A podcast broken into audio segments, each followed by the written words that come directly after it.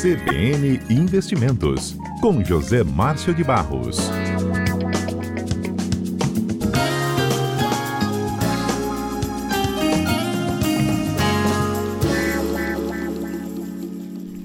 Olá, José Márcio, boa tarde para você, bem-vindo. E boa tarde, Dione, boa tarde os ouvintes da CBN, obrigado. José Márcio, a prévia da inflação agora de janeiro foi divulgada hoje, não é isso? Resultado quentinho foi. aí?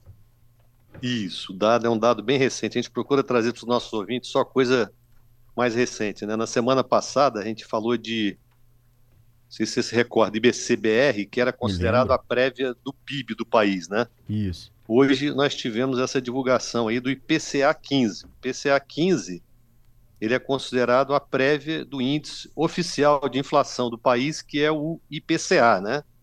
que é divulgado pelo IBGE.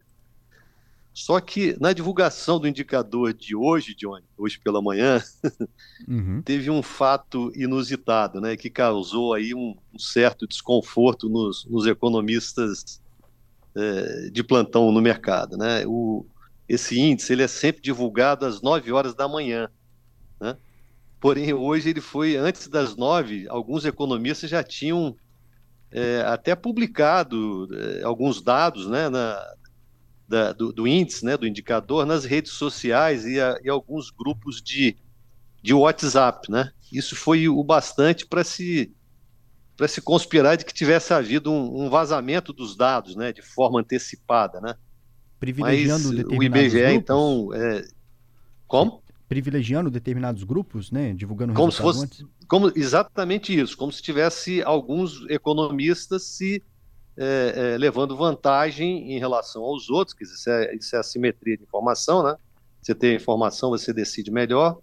Mas aí, isso, o IBGE então divulgou que houve um problema interno, foi um problema técnico, computacional, que antecipou os dados para oito horas. Aí o mercado é, se acalmou, né? Enfim, é, esclarecida essa falha aí, agora a gente pode falar dos, dos números, né, do, do, número que saiu e as principais implicações, isso que é o mais importante, né?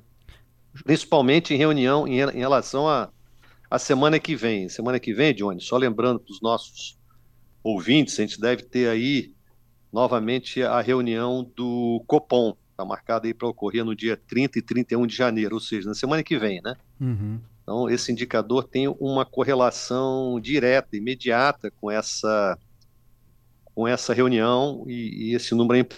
Então, o indicador veio abaixo das expectativas do mercado. Era esperada aí uma alta de 0,47, né? E o IPCA 15 fechou janeiro em 0,31, que foi uma boa notícia. Então, o índice aí está acumulado agora em 4,47 e ele é menor do que os 4,72 que uh, estava acumulado até o mês anterior esse, esse indicador não é, não, é, não é nada novo, né? Ele vem apresentando altas aí consecutivas desde outubro. Outubro esse indicador fechou em 0,21, novembro 0,33, dezembro ele vem em 0,40, ou seja, então ele vem melhor do que o, o de dezembro. José Geralmente são o IBGE... quantos, são quantos setores assim ou, ou grupos pesquisados para ter o resultado Boa. do IPCA 15? Boa pergunta, excelente. São, são nove grupos né, que o IBGE sempre acompanha. Então, sete deles, Johnny, apresentaram aí alta. Né? E para a gente comentar assim, a maior alta e a maior queda, a maior alta, a maior variação veio do grupo alimentação e bebidas. Teve uma variação aí de 1,53. O item dentro do, desse grupo alimentação e bebidas, o item que pesou mais dentro desse grupo foi a alimentação em domicílio. Teve uma alta aí de 2,04% e foi puxado pela alta de uh, alguns produtos que têm influência e correlação direta com o El Ninho, por exemplo. A batata inglesa subiu 26%, o tomate subiu 11%, outros itens também subiram, não tanto, mas subiram, por exemplo, arroz, arroz subiu, frutas de uma maneira geral, aí é, correlacionada aí ao fenômeno El Ninho, subiu, a própria carne teve o preço do o valor majorado. Então, uh, os dois únicos grupos aí que apresentaram uma queda, esse apresentou alta, né? Os dois únicos que apresentaram queda foi a comunicação, que caiu um pouquinho, 0,03, E transportes, que teve uma queda também, uma, uma, uma queda expressiva, de 1,13, né?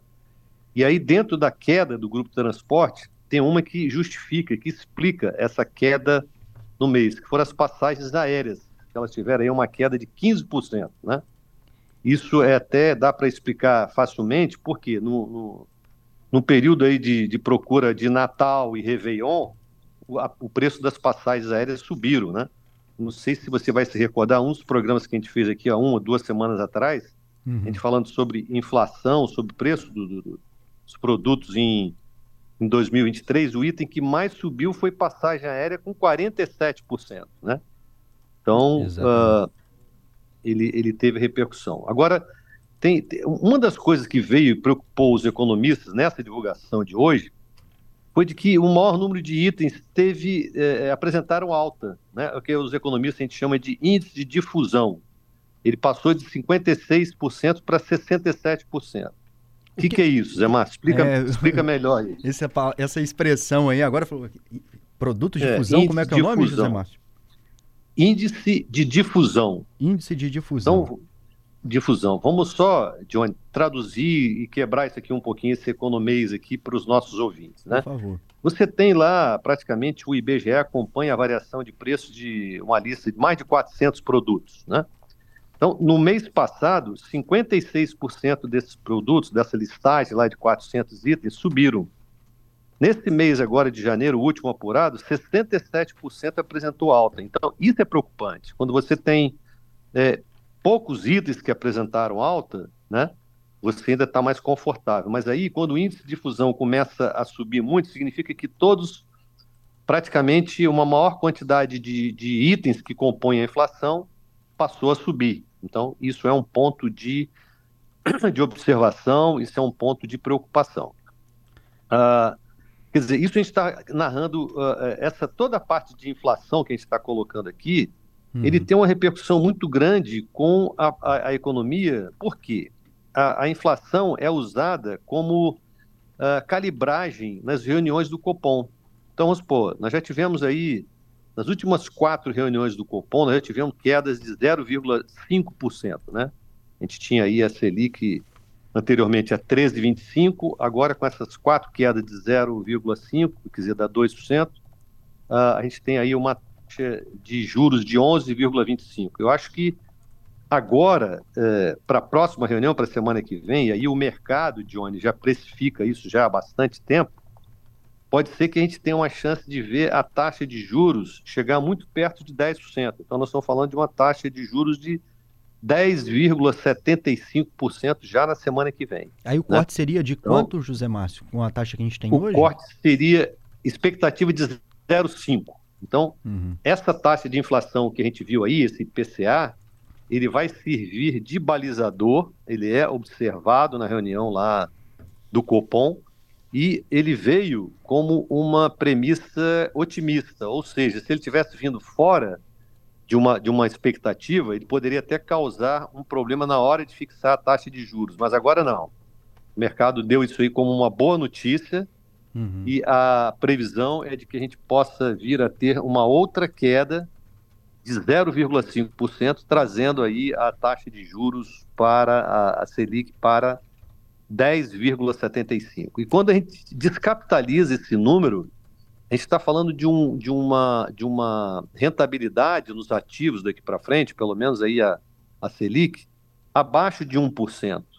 Então, é, para aquelas pessoas hoje que têm uma certa, um certo conforto ao aplicar na renda fixa, já estava acostumada a ganhar aí uh, um, 1% todo mês, né? não é líquido que tem desconto depois de renda, mas as pessoas hoje vão ter que começar a buscar ativos de, de maior risco se quiserem voltar a ter aquele ganho de 1% ao mês, né? Hum. conforme a, a Selic anteriormente pagava.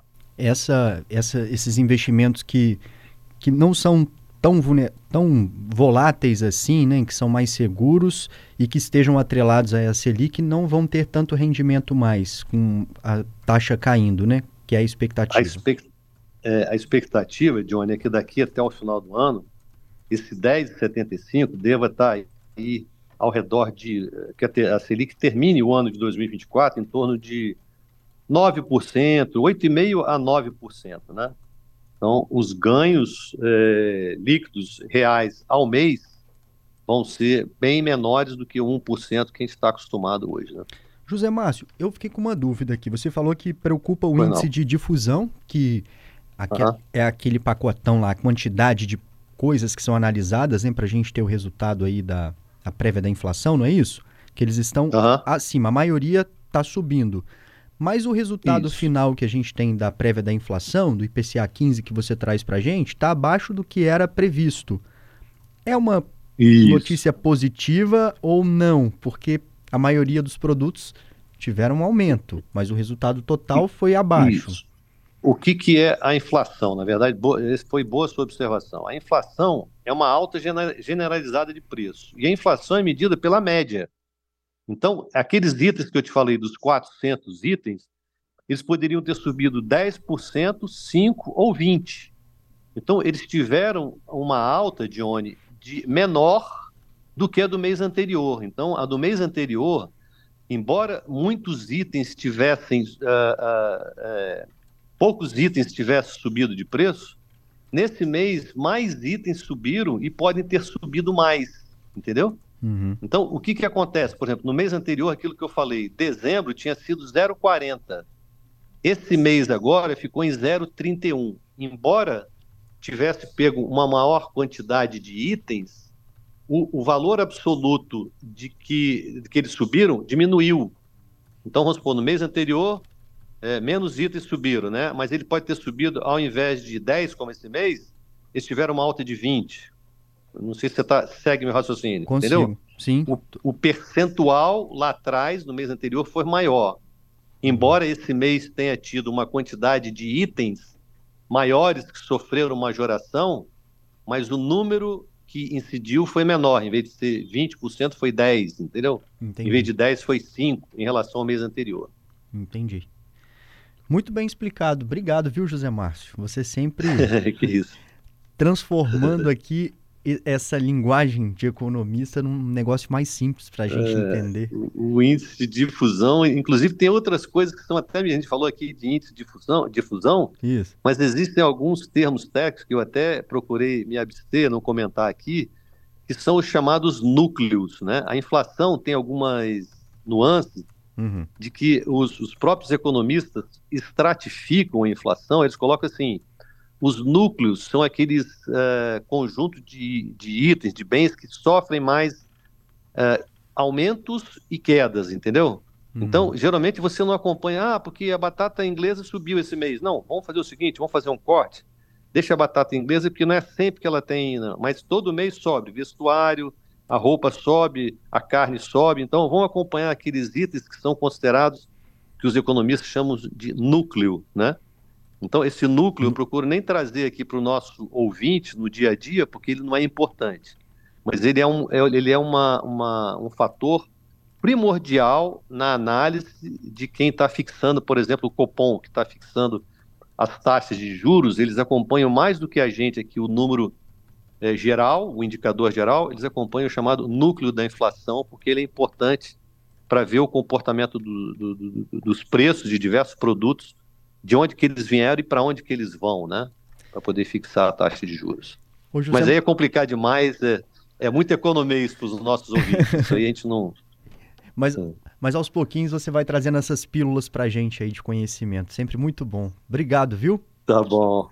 Tá bom, Johnny. Uma boa tarde a você, boa tarde aos nossos ouvintes. Até semana que vem, quando a gente vai comentar aí realmente se o número ficou em 0,5% né, da, da queda da Selic. A gente traz para os nossos ouvintes. Muito obrigado, José Márcio. Até semana que vem.